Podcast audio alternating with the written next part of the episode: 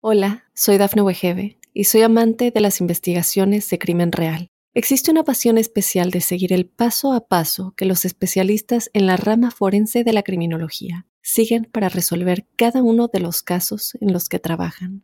Si tú, como yo, eres una de las personas que encuentran fascinante escuchar este tipo de investigaciones, te invito a escuchar el podcast Trazos Criminales con la experta en perfilación criminal, Laura Quiñones Orquiza en tu plataforma de audio favorita.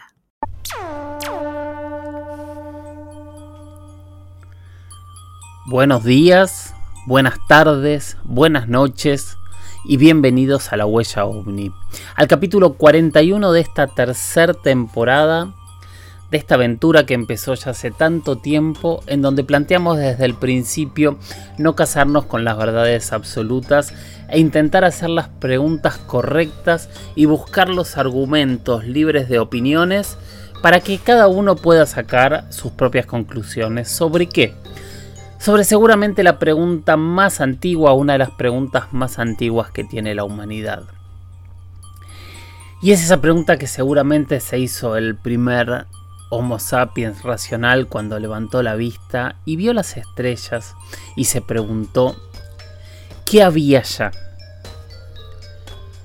¿Qué eran esos dioses? ¿Qué eran esos creadores? ¿Qué eran esos visitantes que imaginaba, veía, sentía o tal vez alguien antes de él se lo contó? No lo sabemos, no lo tenemos tan claro, pero en ese camino estamos, tratando de buscar las preguntas correctas que algún día nos lleven a encontrar la verdad. Yo soy Jorge Luis Zuckdorf, em, yo me dedico a hacer documentales, eh, he recorrido el continente americano completo y gran parte del mundo contando estas historias, tratando de entender qué es lo que ocurre, qué hay detrás de cada tema misterioso y tratando de llevar esos relatos a cada uno de ustedes.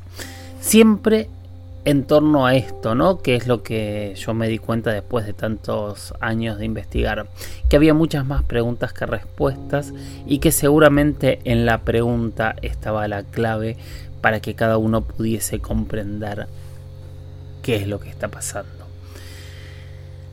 Me encuentran en redes a mí, en Instagram soy arroba Jorge Luis Oficial, en Twitter soy arroba Jorge Luis S-77.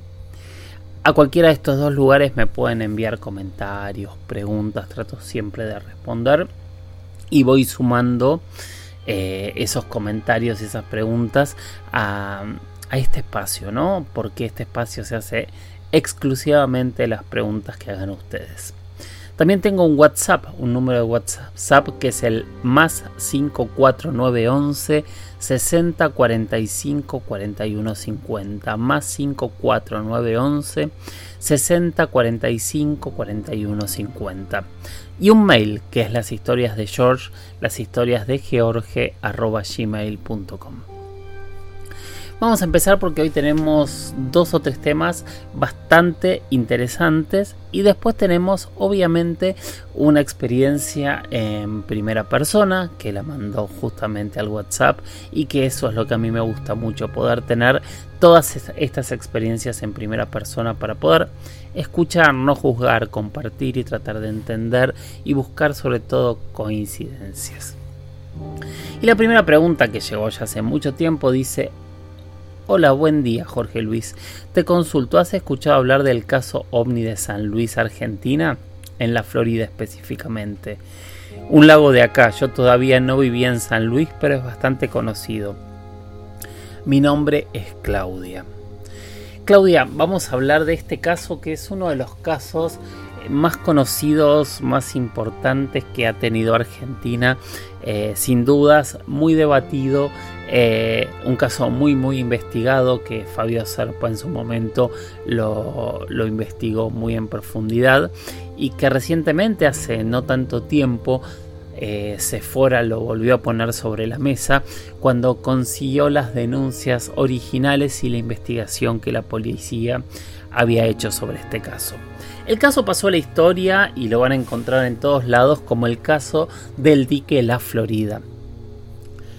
4 de febrero de 1978, eh, un grupo de seis amigos pescadores eh, habían decidido pasar esa noche en el dique, eh, valga la redundancia, pescando. Así que se acercaron al Club Náutico de Pesca La Florida. Cuentan que habían llevado empanadas, que habían llevado todo para, para pasar la noche y que alrededor de las 12.30 de la noche comenzaron a navegar en una balsa y remaron hasta el lugar donde habían decidido quedarse a pescar eso de las 2 de la mañana. Eh, es cuando empezaron a su actividad de pesca. Eh, los, las personas que estaban eh, esa noche eran Genaro y Pedro Sosa, Regino Perroni, Jacinto Lucero, Ramón Sosa y Manuel Álvarez. Ellos eran las seis personas que esa noche habían decidido eh, ir a pescar, me imagino que como una noche más, como hacen tantos amantes de la pesca. Después de las 4 de la mañana eh, había sido una noche de pesca muy mala y la gran mayoría se había ido a dormir cuando de repente eh, Perroni ve un objeto pasando alrededor de la luna. Él pega un grito y con ese grito despierta a Manuel Álvarez y a Pedro Sosa. Y los tres observan un objeto que después van a describir en, incluso en las declaraciones a la policía como una especie de disco invertido. Ellos no se ponían de acuerdo en, en, cuáles eran las luces que tenía el objeto, pero sí todos coinciden que tenía muchas luces. El objeto se habría acercado eh, realmente muy cerca de, del lugar donde estaban ellos. Ellos hablan de no más de eh, unos 3-4 metros del suelo. El objeto calculan que tenía entre 10 y 15 metros de diámetro y que cuando está flotando a esos 10, eh, a esos 3 metros del suelo, sale como una especie de escalerilla de, de este objeto que estaba flotando. Y por esa escalerilla baja un ser.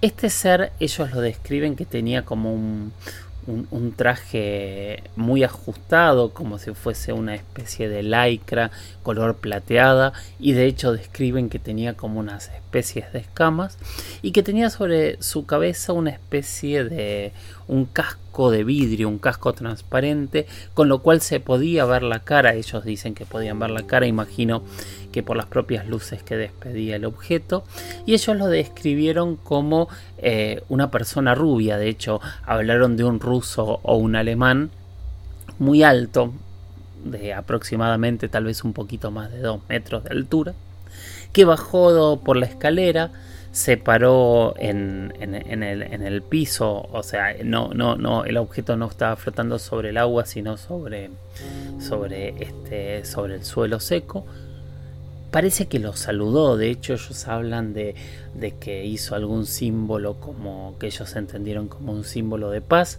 Después de ese saludo se observaron, volvió a subirse a la escalera, se subió al objeto y el objeto se perdió a mucha velocidad hacia las estrellas, en realidad volando hacia el lado de los cerros. Bueno, esta historia se conoció Dos días después, al día siguiente salió en los periódicos locales, empezó a salir en los periódicos nacionales. La jefatura de policía decide hacer una investigación, empiezan a levantar toda la información y empiezan a buscar otros testigos que también hayan visto y encuentran mucha gente que estuvo pescando esa noche en el dique o gente que vivía en los alrededores que también dicen haber visto eh, una luz en el cielo. Nadie habla de objetos. Fabio Serpa cuando se entera de, este caso va hasta el lugar, emprende una investigación, se realiza un identikit de este supuesto ser que bajó, de cómo era la nave, se empieza a recorrer la zona buscando algún tipo de prueba, dicen que encuentran una especie de huella grande como un pie pero con una especie de dos dedos que hacen un molde de esa huella que es aproximadamente en el lugar donde donde este supuesto ser bajó. No hubo mucha más información, hubo muchos testigos, pero no se encontraron eh, pruebas materiales excepto esta. Es importante la cantidad de testigos porque todos coincidían de alguna manera en lo que estaban viendo y eso es lo que llama la atención. Y lo importante del caso es que es lo que les decía al principio, Sephora eh, en el año 2020, si no me falla la memoria, logró dar con los archivos originales del caso, logró encontrar eh, la investigación, el relevamiento de los testigos, y las declaraciones que cada uno dio en ese primer momento. Eso le da al caso eh, eh, varios puntos de relevancia importante, entre ellos que este tipo de fenómenos suele ser investigado de una u otra forma por, fuerzas oficiales. Eh, da la credibilidad de que no es un invento por lo menos que se haya hecho a la prensa, o sea, los testigos realmente afirman ver lo que, cuentan haber visto. Y por otro lado a mí me llama la atención no porque este caso de, este tipo de seres llamados por algunos pleyadianos eh, son una constante, ¿no? Eh, si vemos la, por ejemplo, la descripción que nos hizo el doctor Paul Parada, no, no difiere mucho de, este relato. Eh, los seres que vio Belaide eh, la, médica de Isla Colares tampoco difieren de este relato. De alguna manera se parece. Todavía no hemos hablado, creo yo, pero sí lo hemos hecho en Inexplicable, por ejemplo, del caso de la Embajada de Ecuador en Perú, donde aparece un ser similar. Eh, todo lo que tiene que ver con el comando Ashtar. O sea, hay muchos relatos de este tipo de seres caminando. Eh, o, mandando algún tipo de mensaje, ¿no? Que es bastante, bastante sorprendente. Hay muchísimos relatos que, de algún punto, de una u otra forma, van coincidiendo. El relato obviamente queda dentro de la historia, guardado estos tres testigos que fueron los que tuvieron esta observación de privilegio y reforzado por otra tanta gente que alrededor del dique La Florida también vio esta luz viajando a enorme velocidad, deteniéndose de golpe y después yéndose a la misma velocidad. La luz para los testigos era un plato invertido, no pudieron definir exactamente los colores eh, porque cada uno decía colores distintos y más o menos se pusieron de acuerdo en que mediría entre 10 y 15 metros de diámetro. Bueno, este es el caso del dique La Florida. Eh, Claudia, ¿no? Espero que, te haya gustado. Espero que era lo que era el caso al que querías hablar. Hola, soy Dafne Wegebe y soy amante de las investigaciones de crimen real. Existe una pasión especial de seguir el paso a paso que los especialistas en la rama forense de la criminología siguen para resolver cada uno de los casos en los que trabajan. Si tú, como yo, ¿Eres una de las personas que encuentran fascinante escuchar este tipo de investigaciones? Te invito a escuchar el podcast Trazos Criminales con la experta en perfilación criminal, Laura Quiñones Orquiza, en tu plataforma de audio favorita. Vamos a ir a la siguiente pregunta que me hizo hablar mucho y es fascinante y la hizo Legionario. Y en realidad yo hice un poquito de trampa en, en responderte esta pregunta porque es más compleja y yo decidí este, tomar solo un punto, pero me parece que es uno de los temas más fascinantes que hay. Y él dice, el legionario dice, Jorge Luis, de todo lo que has investigado, ¿qué opinas de las migraciones de personas que hace tiempo desde el supuesto descubrimiento de América y la descendencia de esos inmigrantes en otros países? La pregunta da los apellidos y el tipo de sangre que se podría de esa migración, que por ejemplo eh, mis apellidos son supuestamente de origen español, mi tipo de sangre es RH negativo, podría estar relacionado con los vascos que emigraron a Colombia. Y es como una curiosidad, ya que solo pueden ser simples casualidades sin importancias. ¿Cómo pides que, que, responda esto? Bueno, eh, yo tomé parte de lo que decís de la migración para tratar de buscar eh, algo que llama la atención y de lo cual no habíamos hablado nunca. Hemos escuchado y en este lugar hemos hablado miles de veces en este espacio sobre la teoría de que nosotros podríamos ser de alguna manera algún tipo de experimento extraterrestre. Hemos hablado aquí, por ejemplo, de las teorías de Zacarías Sechin, que es un semiólogo que reinterpretó las tablillas sumerias y en esa reinterpretación de las tablillas sumerias, él dice que en realidad los Anunnaki bajaron a la Tierra, se mezclaron con, con, con los eh, hominidios para crear al Homo sapiens y usarlo de esclavo para sacar el oro cuando ellos, este, cuando Nibiru pasaba cerca de, la Tierra, porque ellos, eh, su, trabajo era recolectar el oro para poder calentar el planeta.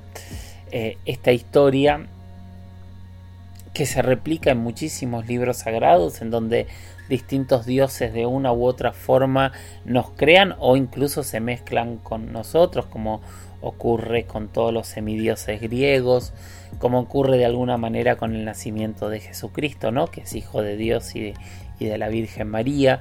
O sea, este tipo de, de, mezclas de, o dioses o de seres que son de las estrellas viene de muchos relatos antiguos. Ahora hay una teoría que dice que habría en parte de la humanidad un rastro de eh, que podría llegar a probar que tenemos eh, una parte extraterrestre. Después voy a dar mi análisis final, pero primero vamos a contar de qué se trata. Se trata, como decía Legionario, del RH negativo. Hay toda una teoría que dice que el RH negativo es en realidad un tipo de sangre alienígena. Bueno, primero que nada vayamos a, explicar qué es este o qué contiene la sangre, ¿no? Porque la sangre eh, fundamental obviamente para la vida es lo que nos transporta eh, el oxígeno al cuerpo, es el que nos genera y hace que los anticuerpos se muevan de un lado a otro, es quien termina de alimentar todo el cuerpo. La sangre para nosotros es obviamente fundamental, está constituida por plaquetas, glóbulos blancos y glóbulos rojos. El RH en realidad es una proteína que tienen los glóbulos rojos que a veces la tienen y a veces no. Cuando el RH es positivo tiene esta proteína, cuando es negativo es que carece esta proteína. El RH negativo, según se explica, es una mutación muy extraña que no ocurre en ningún otro ser vivo eh, que exista, por lo menos en el planeta Tierra. O sea, el resto de la sangre son todas RH eh, positivos, especialmente cuando hablamos de, los primates, de los cuales nosotros en teoría tenemos más de un 99% de coincidencias con, con su mapa genético. En ellos, que serían nuestros hermanos más cercanos, no existe el RH negativo. O sea, no existe en ninguna otra parte del planeta Tierra, excepto en algunos seres humanos. Lo loco, lo extraño, es que este RH negativo, además, em, está en muy pocos, o sea, el porcentaje de seres humanos con RH negativo es muy muy bajo al lado del RH positivo. De hecho, en el mundo se calcula que la diferencia es que RH negativo es entre un 8 y un 10, 12% de la población. Encontré unos datos que llega hasta el 15, pero nunca más de eso. Y es una mutación genética que evidentemente se dio en una zona de Europa. En realidad, eh, en una zona de España y Francia, sobre todo eh, en la parte vasca, en el País Vasco, en donde la población puede llegar hasta un 30% de personas que tengan este tipo de, de mutación. Bueno, entonces de ahí es donde viene el planteo de decir, bueno, esta sangre que no coincide con absolutamente nada, podría deberse a algún tipo de mutación que se haya hecho eh, de manera artificial o, mezclando con algo, eh, con una parte de la sociedad. Es una teoría que tiene mucho tiempo, que es interesante escucharla, es interesante debatirla, sin dudas, pero también es interesante eh, tomarla con paños fríos, por supuesto, ¿no? Porque primero hay una cuestión, bueno, perdón, antes de meternos en mi análisis, me olvido de decir cosas, por ejemplo, que si una madre es RH negativo y su feto es RH positivo, eh, el propio cuerpo de la madre lo rechaza. O sea, hay, hay, muchas cuestiones de cómo se mueve este RH negativo que parece ser de alguna manera antinatural. Y hasta el día de hoy, año 2024, la ciencia no ha podido explicar por qué hay RH negativo y de dónde proviene. Ahora, volviendo a lo que decía hace unos minutos, que era mi conclusión sobre si eh, una mutación semejante podría ser extraterrestre. Tenemos muchas mutaciones, o sea, también tenemos en ese sentido la mutación de los ojos celestes. No hay primates con ojos celestes y en realidad se cree que todas eh, las personas con los ojos celestes son descendientes de una primera y una única persona que habría tenido esa mutación que después pasó a ser realmente muy dominante, por ejemplo. Y eso no lo hace extraterrestre, simplemente lo hace un cambio o una mutación genética que también podría suceder lo mismo con el RH negativo. Después, el otro punto que, para mí es pura lógica, pero que a mí me llamaría bastante, bastante la atención, tiene que ver con eh, el pequeño porcentaje de población. Cuando uno va a las teorías conspiranoicas dice, bueno, sí, este, eh, ocurre en el País Vasco y, el euskera, que es el lenguaje y la cultura vasca, eh, tienen un origen desconocido y el idioma no tiene nada que ver con ninguna otra raíz de, ningún otro idioma de la región eh, y es todo un misterio muy grande que hay alrededor. Pero en realidad después cuando vemos la evolución de toda la humanidad, de que nos damos cuenta. Y claramente nos damos cuenta que todos los que somos RH positivos también eh, hemos evolucionado de la misma manera. Entonces eh, sería extraño que insertando un cambio genético en un porcentaje muy pequeño de la población, el resto de la población eh, haya tenido la misma evolución de la misma manera.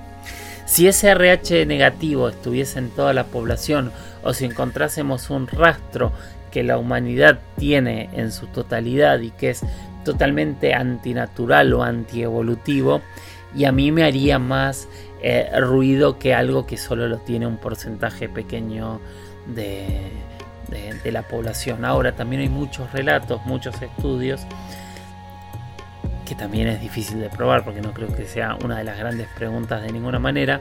Hay muchos relatos que dicen que las personas con experiencias con el fenómeno ovni, eh, el porcentaje de personas que tienen este tipo de experiencias que son RH negativo son mucho mayor a RH positivo, sobre todo comparando con, la cantidad de, de, población que estamos hablando de un 10 contra un 90%. Eh, estaríamos diciendo que cerca de un 40-50% de las personas con experiencias cercanas podrían ser eh, o son, perdón, RH negativo. Es difícil de comprobar, es difícil de, de tomarlo como una realidad, pero es un tema que me parece que vale la pena escuchar siempre, analizar, entender y pensar.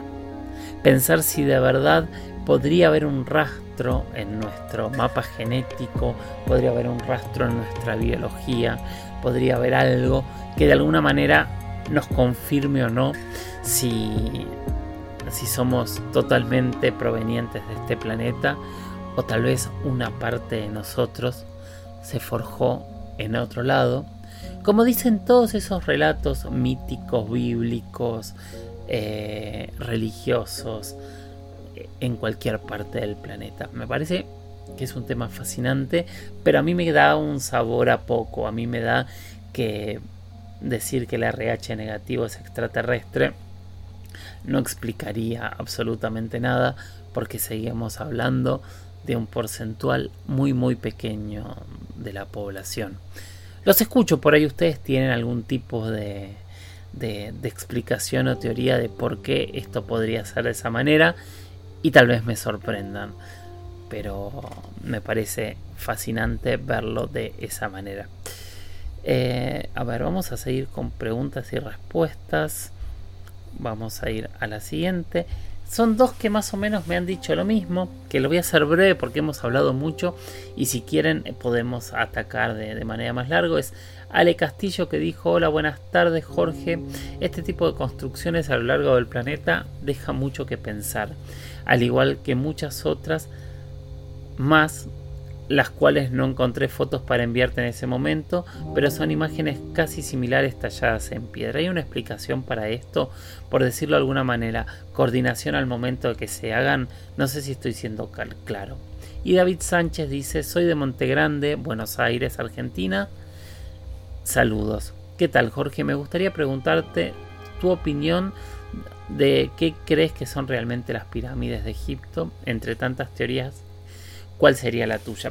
Uní las dos porque son dos temas de los cuales hemos hablado mucho y me parece fascinante. Eh, Ale, a mí la coincidencia eh, es uno de los temas que más me gusta. Cuando yo empiezo a encontrar patrones comunes, lógicas comunes, es donde yo empiezo a tratar de entender qué es lo que sucede.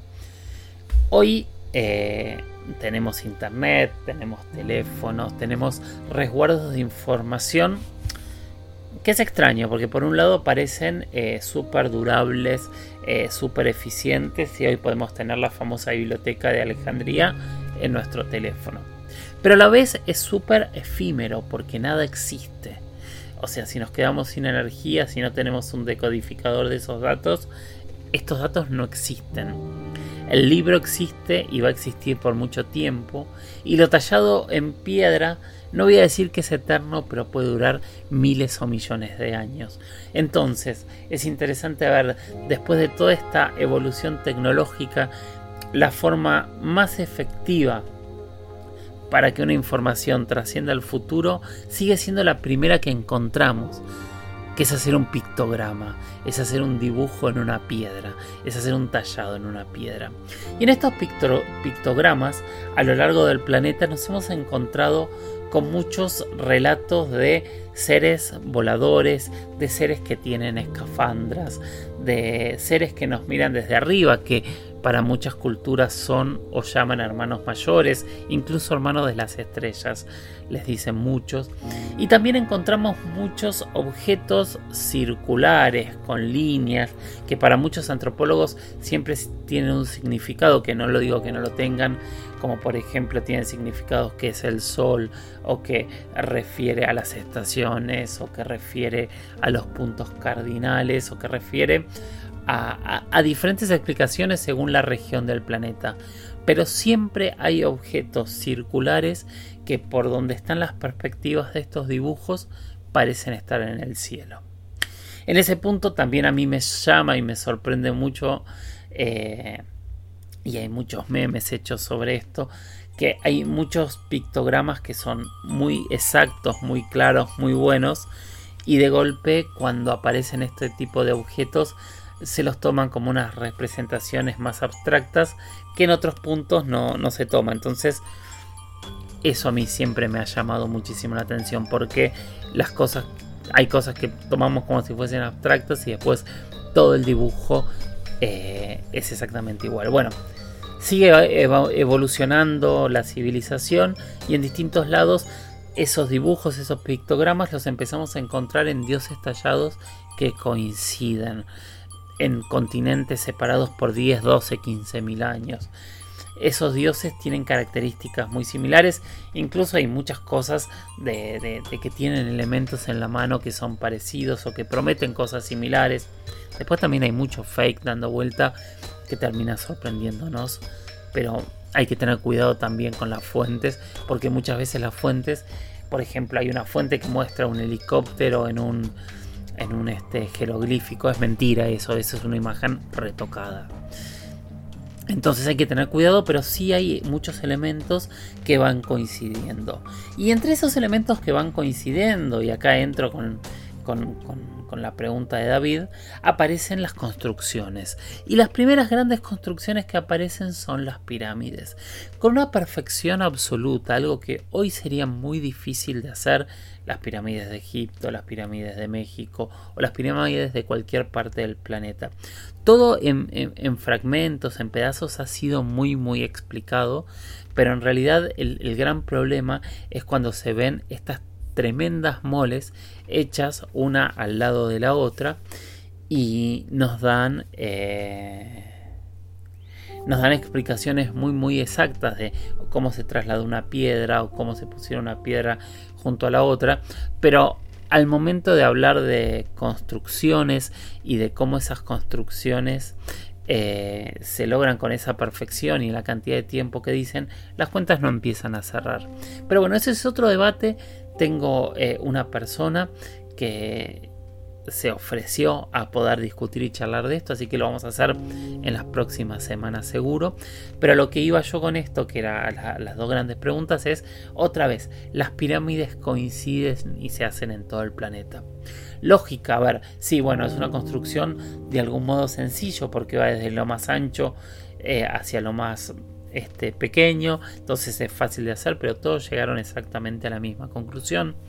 Todos hicieron pirámides. Siempre las pirámides son centros energéticos, son centros de, donde de enterramiento o de rituales, o siempre son importantes. Entonces, sí hay coincidencias y esas coincidencias llaman la atención. Lo que pasa que que existan estas coincidencias no necesariamente significa que exista eh, una conexión extraterrestre. También puede ser sin dudas que en realidad lo que tengamos en el fondo es una cultura madre, tal vez una cultura perdida que dejó rastros en todos los continentes y sobre esos rastros se construyeron eh, este tipo de elementos. Eso explicaría absolutamente todas las coincidencias. También lo explicaría obviamente alguna cultura madrina que a, las culturas este, primigenias de cada lugar les haya enseñado lo mismo. Yo siempre digo lo mismo en ese sentido. Eh, es sorprendente como la tecnología más importante que tenemos, que no es la construcción, sino que es el cultivo, Siempre en todas las culturas el cultivo viene de los dioses y sin cultivo no tendríamos civilización, sin cultivo no tendríamos absolutamente nada. Es difícil a ambos, les digo, eh, llegar a una conclusión en este tema, pero sin dudas, por lo menos para mí, es la temática más fascinante que conozco y que me ha tocado investigar. Hola, soy Dafne Wegebe y soy amante de las investigaciones de crimen real. Existe una pasión especial de seguir el paso a paso que los especialistas en la rama forense de la criminología siguen para resolver cada uno de los casos en los que trabajan. Si tú, como yo, eres una de las personas que encuentran fascinante escuchar este tipo de investigaciones, te invito a escuchar el podcast Trazos Criminales con la experta en perfilación criminal, Laura Quiñones Orquiza, en tu plataforma de audio favorita. Ahora si les parece vamos a escuchar un audio, una experiencia en primera persona. Hola Jorge, un saludo. Te mando un saludo aquí desde Seattle, Washington. Eh, está muy, muy buenísimo tu, programa, la verdad, no me lo pierdo, está muy, muy buenísimo. Y bueno, a lo que nos gusta ese, ese tipo de, de temas, ¿verdad? De lo que es la, el mundo ovni, eh, bueno, muchos enigmas, este, tantas cosas, ¿verdad? Eh, el cual lo lleva a nosotros a, muchas incertidumbres, muchas preguntas. Este, me gusta lo, como tú lo manejas porque tú dices de que tú lo das los, los argumentos y que nosotros saquemos nuestras propias conclusiones. Eh, tienes mucha razón porque tú en eso no, no, bueno, te siento un poco neutro, como que tú no das una certeza, pero, pero das los argumentos. Mira, hay algo que a mí me intriga. Eh, yo tengo, a veces soy un poco, soy un poco bien curioso y, y, y la verdad son cosas que le dan vuelta a mi cabeza, ¿verdad? Bueno, por ejemplo, te voy a poner un ejemplo, este, Mira, eh, cosas que me intrigan a mí, eh, por ejemplo, eh, bueno, tú sabes de que, tú ya sabes la historia de, se dice de que el presidente de los Estados Unidos, este, este Eisenhower, hizo un trato con, con, los extraterrestres, según lo que, lo que se cuenta. Y lo, lo que me intriga a mí es porque a veces, este, los grandes líderes de las grandes élites o de los, los, líderes de los, de qué te digo, de los, de los, de las potencias, este, nunca revelan, pues, eh, este tipo de cosas que, que nosotros tenemos derecho a, saberlo, ¿verdad? Porque pienso yo que si ellos saben algo, pues deberían de, de sacarlo a la luz. Pero a veces no entiendo. Entonces yo, o sea, como te digo, yo, yo sé que tú no eres una, una un, un un ufólogo empedernido, así como que te digo, como, eh, vaya, te voy a mencionar en el caso de Jaime Maussan, que tú sabes que Jaime tiene una certeza y una convicción de que, de que estamos siendo visitados por, por extraterrestres y que, y que ya están aquí en la Tierra. Bueno, igual no los vayamos eh, tan largo, así como un suponer eh, eh Giorgio Zúcalos de, de History, que él, ellos dicen que que, bueno, nuestros ancestros tuvieron ayuda de los, de los extraterrestres. Entonces, este, yo sé que tú eres de, de una forma parcial, pero mi pregunta es, si tú fueras un, un líder, como te digo, de las, de las grandes élites, o fueras un presidente de, de un país, que te digo, eh, una potencia, por decirte Estados Unidos, este, yo quiero escuchar de ti si tú este mm, lo revelarías. Eh, dirías, pues eh, sí, nosotros este tenemos eh, evidencia, todo esto es cierto y creo que la gente tiene derecho a, a, estar informada y de saber y porque yo siento que pues ya es un tema que que los da, los da, bueno, a mí me da mucho vuelta la cabeza de que, ¿por qué? Pues, ¿por qué? ¿Por qué todo eso? ¿Por qué nos esconden? ¿Por qué? O sea, porque yo, eh, de mi forma, o sea, es mi, mi, mi criterio, ¿verdad?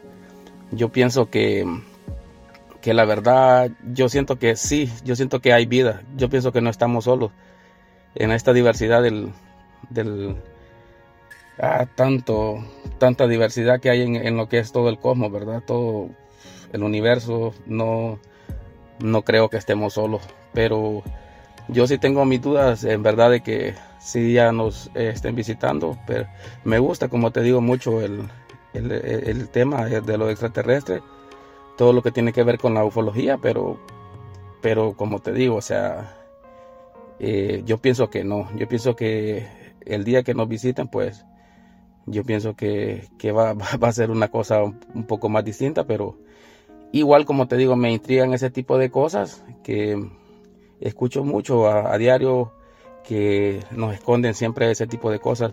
Entonces nada más solo me gustaría este, este, escuchar tu, tu, tu opinión nada más. Y como te digo, te mando un saludo y, y pues felicidades porque tu programa está muy, muy, muy, muy buenísimo. Bueno, Adolfo, gracias. Eh, primero que nada te tengo que decir que es cierto lo que decís, yo no tengo certezas y prefiero eh, ser muy, muy abierto y muy sincero en este planteo de que no tengo certezas. He hablado miles de veces con Giorgio, hablo cotidianamente con Jaime, sé lo que ellos opinan eh, y me parece muy interesante, pero yo no he visto las pruebas para decir si estoy totalmente de acuerdo, aunque me parece que son dos caminos eh, más que fascinantes para, para realmente escuchar. Eh, yo creo que la información es poder, creo que los gobiernos poderosos buscan obviamente tener poder y el secreto ha sido gran parte de, del manejo de ese poder, o sea, manejar una información única te da poder. Ahora, ¿hasta dónde podría un gobierno? Y es una pregunta, porque tal vez en, en, un par de semanas este, eh, esta respuesta ya no tenga ningún tipo de validez, pero ¿hasta dónde un gobierno podría eh, tapar una verdad tan grande de algo que está sobre nuestras cabezas. ¿Podría serlo o no? ¿Y cuánto nosotros necesitamos aceptarlo para poder entenderlo o no? Yo recuerdo el año pasado se estrenó una, una película muy graciosa en Netflix que se llama No mires arriba en donde la negación de que un cometa venía sobre la Tierra era tan grande que nadie lo creía por más que lo tenían sobre la cabeza. Y es interesante esta analogía, ¿no? Porque también cuántas eh, cosas se niegan porque se corren de las verdades que, que nosotros queremos saber y tenemos siempre sobre nuestras cabezas. No, no, no es un, un tema simple, pero si me preguntas qué haría yo, yo creo que es una, una verdad que, que, que si fuese cierta la deberíamos conocer todos. Ahora, si esa verdad las tienen unos pocos para, para su propia ganancia, eh, funcionaría dentro de lo que es la lógica humana sin dudas. Pero tanto tiempo de Eisenhower hasta ahora o de tanto tiempo atrás se puede mantener un secreto tan grande sin que haya filtraciones. Bueno, tal vez toda esta nueva movida termine explicándome a mí que sí, que sí se podía y, me sorprende a mí y nos sorprende a todos. Pero me parece que sí, que si alguien lo sabe es una verdad que deberíamos saberlo absolutamente todos. Ahora, por otro lado, si es un secreto es estos supuestos alienígenas también están de acuerdo en guardar el secreto porque ellos tampoco dicen nada. Nada, es una gran pregunta que en, en la hipótesis de visitas regulares y conscientes se generan más preguntas que respuestas. Las otras hipótesis es que pasen y no nos vean o que no les interese tomar contacto y también todo eso podría ser parte de la misma realidad. Espero que te haya conformado Adolfo. Gracias a todos. Llegamos al final de este episodio y como siempre les recomiendo mirar al cielo, capacitarse, hacerse las preguntas correctas y no casarse con ninguna verdad absoluta. Por lo menos esa es mi propuesta. Gracias por estar ahí y nos escuchamos la semana que viene con un nuevo episodio de la huella ovni. Antes de irme, les recuerdo de nuevo el WhatsApp para que me manden mensajes, me manden experiencias y demás. Que el teléfono es el más 54911 60 45 41 50. Bueno, hasta aquí llegamos. Gracias por estar y nos escuchamos la semana que viene. Chau, chau.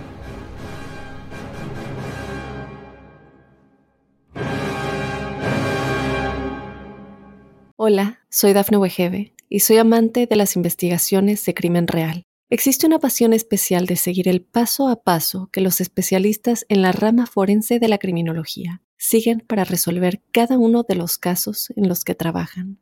Si tú, como yo, ¿Eres una de las personas que encuentran fascinante escuchar este tipo de investigaciones? Te invito a escuchar el podcast Trazos Criminales con la experta en perfilación criminal, Laura Quiñones Orquiza, en tu plataforma de audio favorita.